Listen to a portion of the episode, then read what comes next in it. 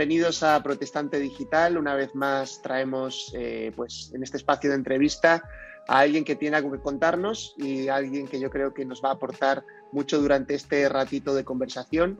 Él es Elder Favarín, él es doctor en predicación por la Talbot School of Theology y también máster en interpretación bíblica por la London School of Theology. También es eh, pastor cofundador de C29 Granada y actualmente director global de jóvenes eh, y adultos de estudios bíblicos en comunidad. Eh, un montón de cosas. Hola, Elder, bienvenido. Hola, Daniel. Un placer. Muchas gracias por, por esta invitación y la oportunidad de estar juntos nuevamente.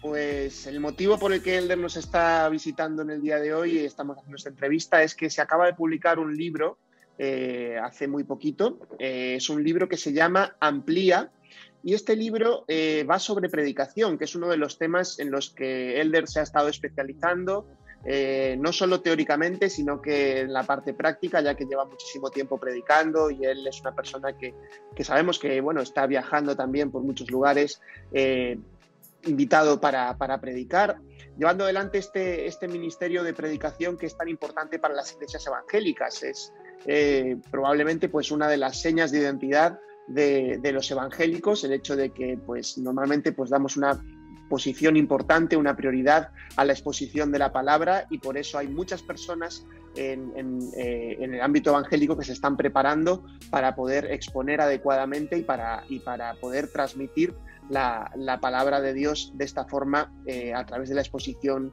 eh, y la predicación. Así que Elder, este libro amplía sabemos que, bueno, va, un poco orientado a ese tema, ¿no? Al, tema de la predicación y también em, sé que también tiene un, punto eh, local en el sentido de que también se refiere a, la situación en España sobre la predicación.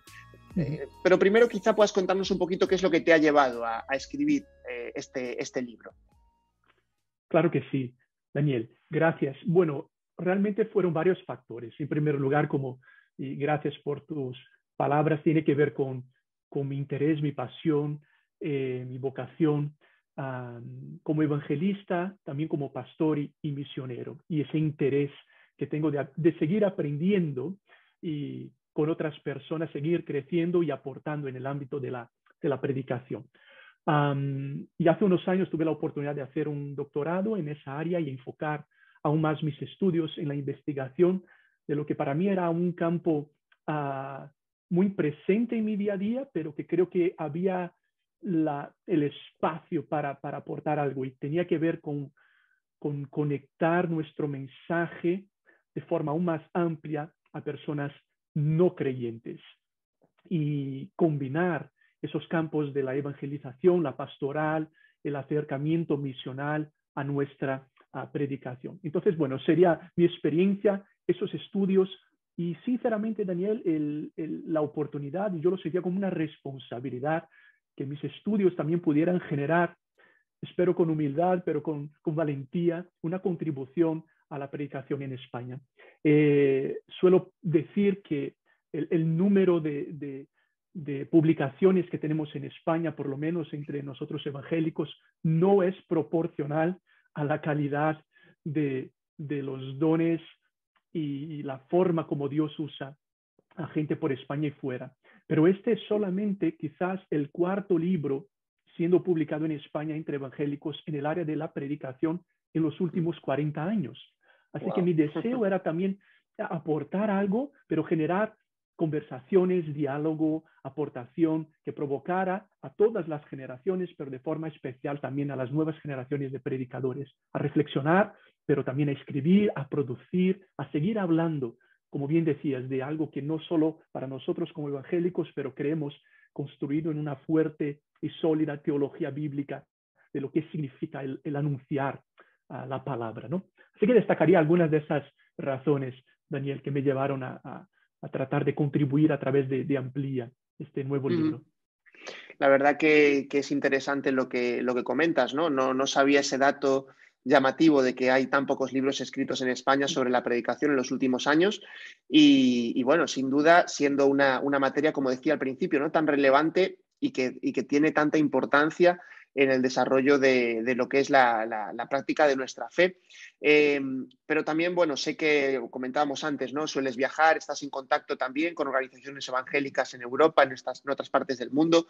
Em, ¿Cómo es el, momento actual de la predicación? Eh, hay estamos en un momento de esplendor, crisis, transición.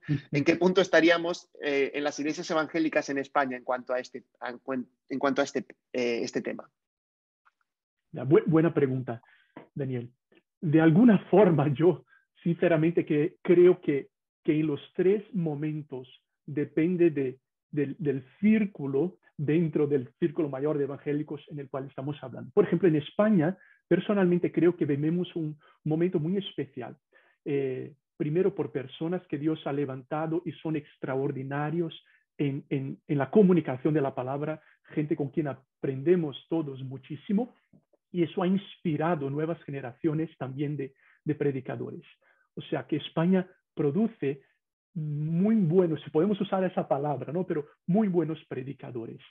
Ah, siento también que en España hay una sed, hay un deseo de, aprender y de crecer, ya sea por, por, por ah, iniciativas virtuales, que veo que hay muchos entrenamientos y capacitaciones, muchos no, pero algunas iniciativas y capacitaciones, como también, eh, no lo he mencionado aún, pero este libro amplía, eh, lo he publicado con Andamio y con Taller de Predicación, que es una iniciativa nacional formando a predicadores. Es la única en un ámbito nacional e interdenominacional en España. Y es muy bonito ver cómo gente de toda España se está formando también en el área de la predicación.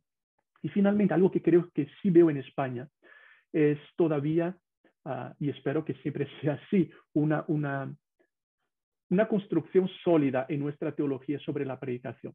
Y esto, diciendo un poco más amplio lo que me preguntabas, es algo que veo que carece un poco la iglesia en algunos lugares, por ejemplo, del norte de Europa o incluso en Norteamérica.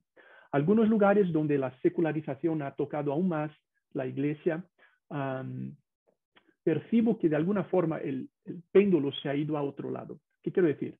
Hace décadas, como evangélicos en todo el mundo, enfatizábamos mucho la proclamación verbal, ya sea en la predicación los domingos eh, o en la predicación evangelística. Y había una carencia de alguna forma en temas sociales, en la práctica de la vida del día a día. Y hubo mucha producción de, contenido y de reflexión necesaria sobre eso. El avión vuela con dos alas. Tenemos la proclamación verbal, como decían algunos, pero también tenemos la práctica de la vida. Y eso es esencial. Y hablemos del impacto en la comunidad, de la justicia social y de otros ámbitos. Pero lo que percibo que ha ocurrido en algunos ah, círculos evangélicos, especialmente en contextos del norte de Europa, donde hay contexto protestante eh, de muchos siglos, es que nos hemos ido a la otra dirección. Y he estado, por ejemplo, en eventos enormes de jóvenes en los cuales hablamos mucho del impacto social, del medio ambiente, de las causas sociales, que es importantísimo, eh, eh, luchar contra la trata y muchos otros temas esenciales, pero ni mencionamos la proclamación verbal, ni mencionamos el evangelismo personal, ni, ni mencionamos el, el, desafío al anuncio público del evangelio. Entonces, creo que el péndulo se ha ido a otra dirección en algunos contextos. Y creo que eso es preocupante, no por tradición, pero por fundamento bíblico. Entonces, yo creo que depende de dónde vayamos, nos encontramos que la predicación está en algún momento ah, distinto, pero ciertamente en transición. Creo que hay mucho que se está reflexionando y reconsiderando. Y, sobre todo en nuestros días, cuando hablamos mucho de la, del aprendizaje, de la pedagogía ah, de, comunidad participativa, del diálogo, creo que también ahí, bueno, el tema es amplio, pero ahí también creo que nos resbalamos un poco en nuestra reflexión bíblica, al pensar que la predicación es solo un monólogo o la predicación es solo una persona que está enseñando a las demás. Y, y en algunos lugares eso ha, ha entrado de una forma que yo invitaría a una reflexión, que es mucho más que eso. Pues eh, la verdad que nos dejas ahí bastantes eh, puntos para poder eh, pensar y comentar. Uno de los que estabas ya abriendo un poco va mm, en torno con la siguiente pregunta, porque mm, estaba pensando cuál sería el trabajo de un predicador en la actualidad y pensando también con respecto a, otro, a otras épocas. quizá me refiero sobre todo a cómo ha cambiado la audiencia de, las iglesias eh, y también se ha cambiado un poco el contexto en el que el predicador se tiene que, mover, dado que mm. ya no, quizás no solo predicamos pensando en, eh, en una congregación como podría hacer hace 30 o 40 años que viene y escucha durante 40 minutos o 50 minutos con atención, sino que quizá ha cambiado un poco ese, esa, audiencia. Eh, ¿Cuál sería entonces el trabajo de un predicador en la actualidad? Eh, es, un punto súper importante, Daniel. Incluso uno de los capítulos del libro hablo de la contextualización. Y creo que debemos estar replanteando, reconsiderando constantemente cómo hacemos las cosas que es distinto a si las hacemos o no. Y si me permites, doy algunos pasos atrás, porque creo que esto es importante. En todo lo que hablamos, no solo pensar en, el contenido que llena nuestras cajas mentales, pero incluso en las formas de nuestras cajas mentales. Y la Biblia hace eso, provoca y le da nuevas formas a nuestras cajas mentales. Y una de esas nuevas formas es nuestro entendimiento de lo que es la palabra de Dios y qué es la comunicación de la palabra de Dios. Y volveríamos hasta los inicios. En Génesis 1, cuando empezamos a ver que la palabra de Dios hace alguna cosa, la palabra de Dios crea. Y Dios luego refleja eso de manera impresionante a lo largo de la historia y lo vemos en la Biblia. Sinceramente, cuando estudias la Biblia percibes que cada vez que Dios iba a hacer algo contundente en la historia, Él llamaba a personas para hablar de su parte. Fue con Noé, fue con Moisés, fue con los profetas. Cuando la nación de Israel se iba por caminos eh, distorsionados y Dios quería llamar al pueblo de regreso, ¿qué hace él? Llama a personas que hablen de su parte. Ezequiel 37 es un ejemplo impresionante cuando Dios le muestra al profeta el valle de huesos secos y le dice, tú profetiza. En otras palabras, tú habla mi palabra. Y cuando lo hace Ezequiel, esto empieza a tomar vida. Ah, es realmente maravilloso, porque Dios podía darle vida a los huesos, pero Él le dice a, a un ser humano, tú habla, porque cuando tú hables, mi espíritu va a actuar y a través de esa palabra voy a causar algo, voy a generar algo, voy a producir algo. Y esta es una marca, una identidad de la palabra de Dios. Ella hace alguna cosa. Y no es de sorprender, seguimos más adelante en la narrativa bíblica, llega San Juan el Bautista. ¿Cuál era su principal ministerio? El proclamar, el anunciar, o con Jesús también, quien le dice a sus seguidores, vamos a otras aldeas a predicar, porque para eso he venido. Sigues luego con los apóstoles y Lucas diciendo en Hechos, la principal forma realmente, entre muchas, que la iglesia experimentaba ese crecimiento era a través de la predicación, de la proclamación, del anuncio de la palabra de Dios. Y acelerando y llegando a nuestros días, es cierto que los tiempos han cambiado, pero esta realidad no ha cambiado. Y, hay algo en el ser humano, Daniel, que, que, nos llama, que nos, que nos tira hacia esa comunicación verbal de diferentes maneras. Por ejemplo, en nuestros días seguimos enamorados de los monólogos. Las TED Talks están llenando auditorios y no son solo de 18 minutos como las vemos en YouTube. Cuando vas a un evento de TED Talks son varias TED Talks a lo largo del día. O sea, la gente hay algo en nosotros, nos gusta, queremos escuchar esa comunicación verbal. Tiene un poder especial y de forma singular es la palabra de Dios. Por tanto, ¿cómo lo hacemos?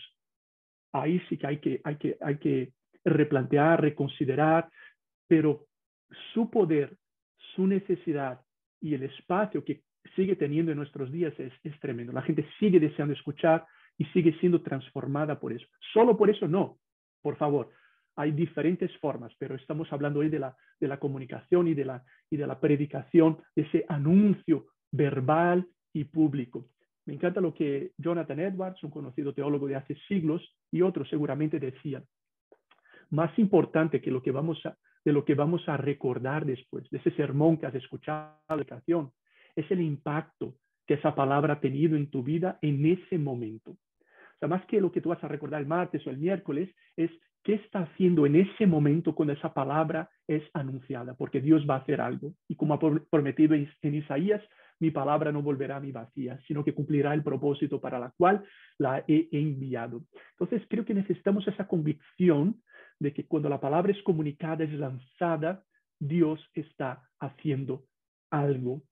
en su misterio, Él ha escogido esa dinámica y sigue actuando de esa manera en, nuestros días. Ahora es verdad, si lo hacemos en un espacio cerrado los domingos, lo hacemos en un podcast, si lo hacemos en una cafetería, si lo hacemos en un bar, esto, esto es una conversación secundaria, pero súper importante si entendemos el fundamento de, de, todo eso. ¿no? Y en un momento podemos volver al tema de la contextualización, porque la propia Biblia nos invita a reconsiderar cómo lo hacemos. Pues sí, la verdad es que bueno, ha sido un, repaso muy interesante de, la necesidad de la predicación y, de su, preeminencia como método que, Dios mismo utiliza para, para, comunicar su palabra que, decías que es sorprendente, podría haberlo hecho de otras maneras, pero, pero quiere de alguna manera que haya personas que estemos o que estén hablando sobre, sobre su palabra y comunicando. Y hablando de esto, sé que el, libro, no lo he dicho antes, pero tiene un subtítulo que, es interesante porque eh, plantea que eh, se pueda predicar a cristianos y no cristianos en España desde un mismo sermón. Eh, ¿Cómo, ¿Cómo se puede hacer esto y cuáles son las barreras que un predicador va a, poder, va a encontrar para poder hacer este ejercicio eh, de, llegar a una audiencia en un sentido eh, distinta, ¿no? Porque eh, creyentes y no creyentes en el mismo sermón, ¿es esto posible? Ya, buena pregunta. Y algo que digo en el libro es, mi, mi propuesta es invitar al lector a, a, a, esa consideración, a ese acercamiento. Y lo digo muy claramente, es un acercamiento humilde y para nada estoy diciendo es la manera correcta o es la única manera. Porque incluso invitándonos a otra reflexión bíblica, habiendo hablado en la pregunta anterior sobre el fundamento del poder de la palabra, también muestro en el libro que en el Nuevo Testamento no tenemos, Daniel, ningún ejemplo de cómo la predicación se daba en el contexto de la iglesia. Tenemos varios sermones fuera hacia no creyentes, pero no tenemos ningún ejemplo de un sermón para decir, debemos predicar cada semana, debemos predicar en series, debemos predicar 30 minutos, o debemos solo tener, no, no, como otras materias, como el liderazgo de la iglesia, por ejemplo, en esta, en esta materia hay mucha libertad, hay mucha flexibilidad. Y lo que hago es invitarnos a considerar lo que hacemos y pensar, ¿esto es bíblico o es tradición? Porque construimos nuestras tradiciones y las tradiciones no es que estén mal o bien necesariamente, pero sí nos invitan a una reflexión. Yo considero que podemos sí uh, reconsiderar cuatro divisiones clásicas que tenemos en la predicación evangélica por todo el mundo, pero también hablo específicamente en, España. Y aquí un paréntesis, Daniel. Este libro es, creo yo, interesante para cualquier contexto pero he querido hablar de España, dedico un capítulo al contexto sociológico, filosófico de España, por la razón que hablábamos al inicio, por lo poco que tenemos y por lo que veo que suele pasar de que tenemos que importar y, a veces tratar de contextualizar. Y es un, un ánimo a que replanteemos desde aquí cosas que son muy para, para nuestra, nuestra realidad, ¿no? Pero hablo, por tanto, de cuatro divisiones. La primera es, solemos algunos pensar, predicamos la Biblia para creyentes y a Cristo para no creyentes. Eh, el predicador, el pastor, el fin de semana y la iglesia tiene que enseñar la Biblia. Y luego el, evangelista o para no creyentes vamos a predicar a Cristo. Y esa es la primera división que invito a reconsiderar a partir de la Biblia y construir un primer puente, que es una hermenéutica cristocéntrica. ¿Qué es eso? Una interpretación de la Biblia cuyo centro es Cristo y a entender que no existe tal dicotomía. Siempre que predicamos la Biblia, predicamos a Cristo. Eh, es la palabra escrita y la palabra encarnada, ambas 100% Dios y 100% eh, eh, divinas, 100% humanas también, y están interrelacionadas.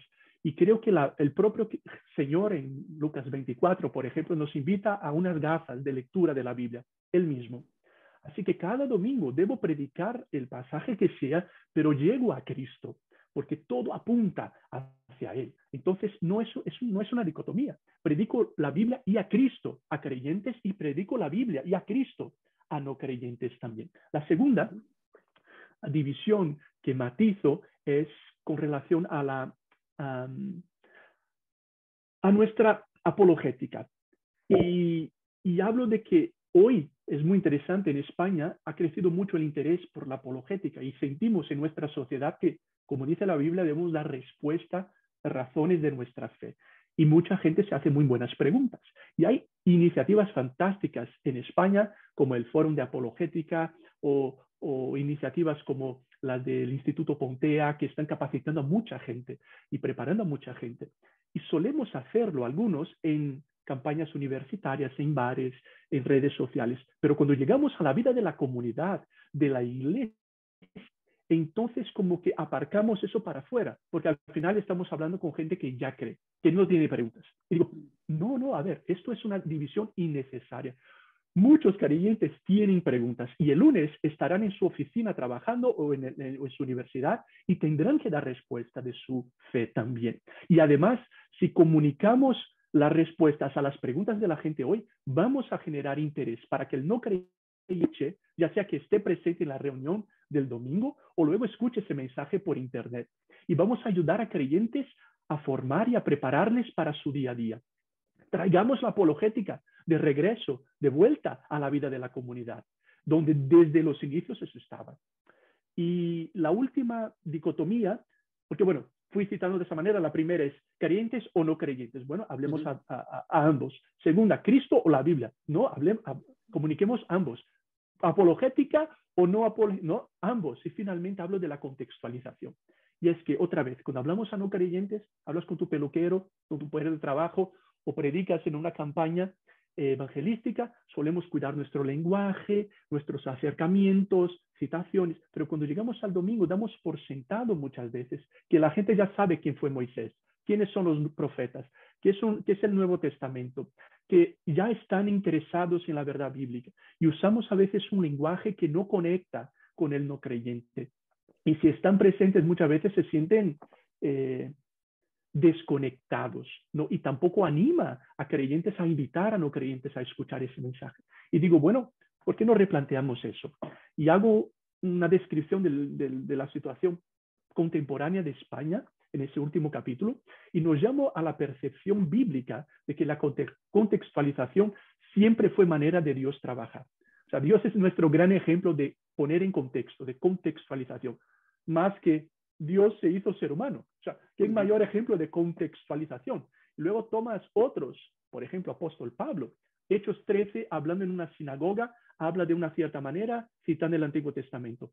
Hechos 17, hablando en Atenas a gentiles, a no judíos, ni cita el Antiguo Testamento, aunque su contenido está construido en el Antiguo Testamento. Cita poetas griegos. Incluso tengo varias páginas trabajando el discurso de Pablo en Hechos 17 como ejemplo de apologética y, contextualización en, en el libro. Entonces ves que el ejercicio de la contextualización no es una posibilidad, es una responsabilidad para la comunicación de la palabra en nuestros días.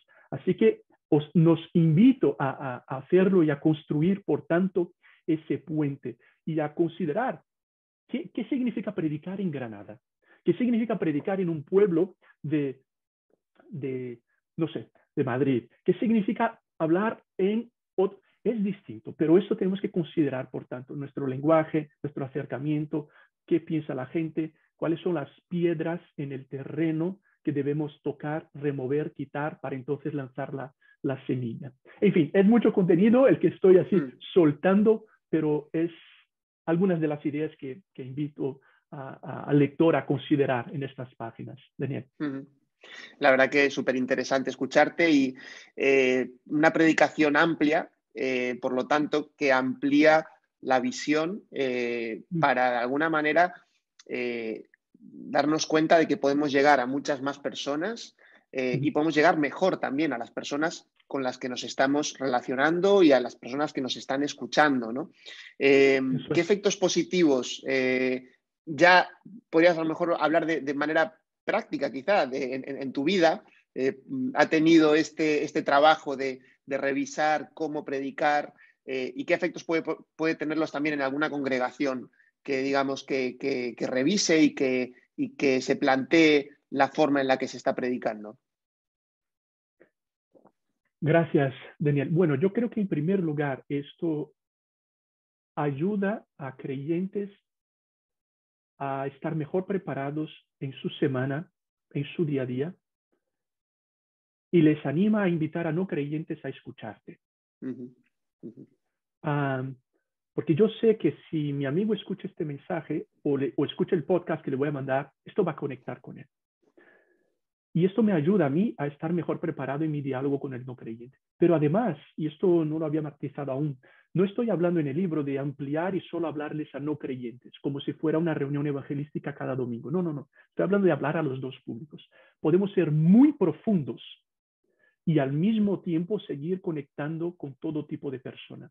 El desafío, por tanto, es ser profundos, pero coger a la gente de la mano y no soltarles con términos, con ideas, con énfasis que no entienden pero sino que nos vayan a acompañar. Y claro que voy a mencionar el pecado y voy a, hablar de arrepentimiento, pero ¿qué quiero decir con esto? ¿Qué quiero decir cuando hablo de, de, entonces voy a traducir mis términos, voy a identificarme con la cultura y para que esta gente me acompañe. Entonces lo que yo veo es de manera práctica, este acercamiento trae crecimiento tanto al creyente como al no creyente. Es, eh, estamos evangelizando y estamos viendo a Dios santificar al mismo tiempo al que ya es creyente. Yo también destacaría que este tipo de predicación contribuye para construir una cultura misional en nuestras comunidades.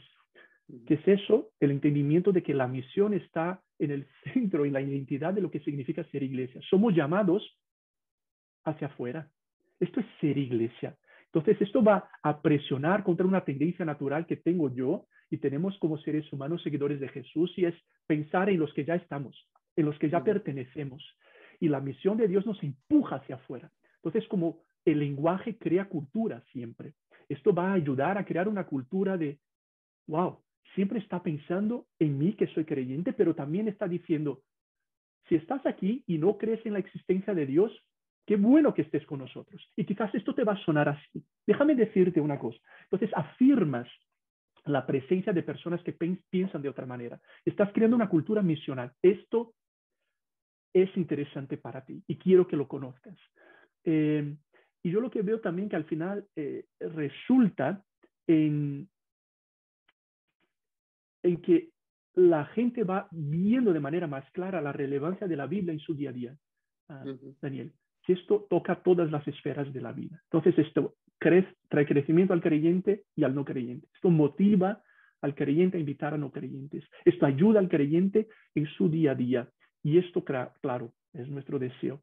Genera aún más impacto en la vida de personas que no son creyentes. Y, y en manos del Señor esto puede ser, por supuesto, usado para la salvación de no creyentes. Además de crear una cultura, contribuir en la creación de una cultura misional y evangelizadora en nuestro día a día como comunidades de, fe también. Pues la verdad es que es súper interesante haberte escuchado eh, comentar estos temas. Creo que dejas ahí muchos hilos para profundizar y animamos a la gente, por supuesto, a, poder eh, leer el libro. Amplía es un libro que ha editado Andamio junto con Taller de Predicación, así que seguro que lo pueden encontrar tanto en la web de Andamio como en las librerías evangélicas habituales. Eh, quizá para terminar, Elder, eh, comentar que vas a estar en el Fórum Apologética. Antes hablaste algo sobre el tema de apologética. Eh, vas a estar allí, es del 6 al 8 de mayo de 2022. Cuéntanos un poquito qué vas a compartir o cuál es tu expectativa hacia, hacia este, este evento. Muy bien, gracias Daniel. Sí, va a ser un placer enorme estar con, con muchas, mucha gente que apreciamos, admiramos en algo que no se ha podido hacer en el último año o anterior por causa de la pandemia, entonces hay muchas ganas de encontrarnos en lo que es el único encuentro nacional alrededor de la apologética y el fórum de apologética que se viene haciendo hace varios años.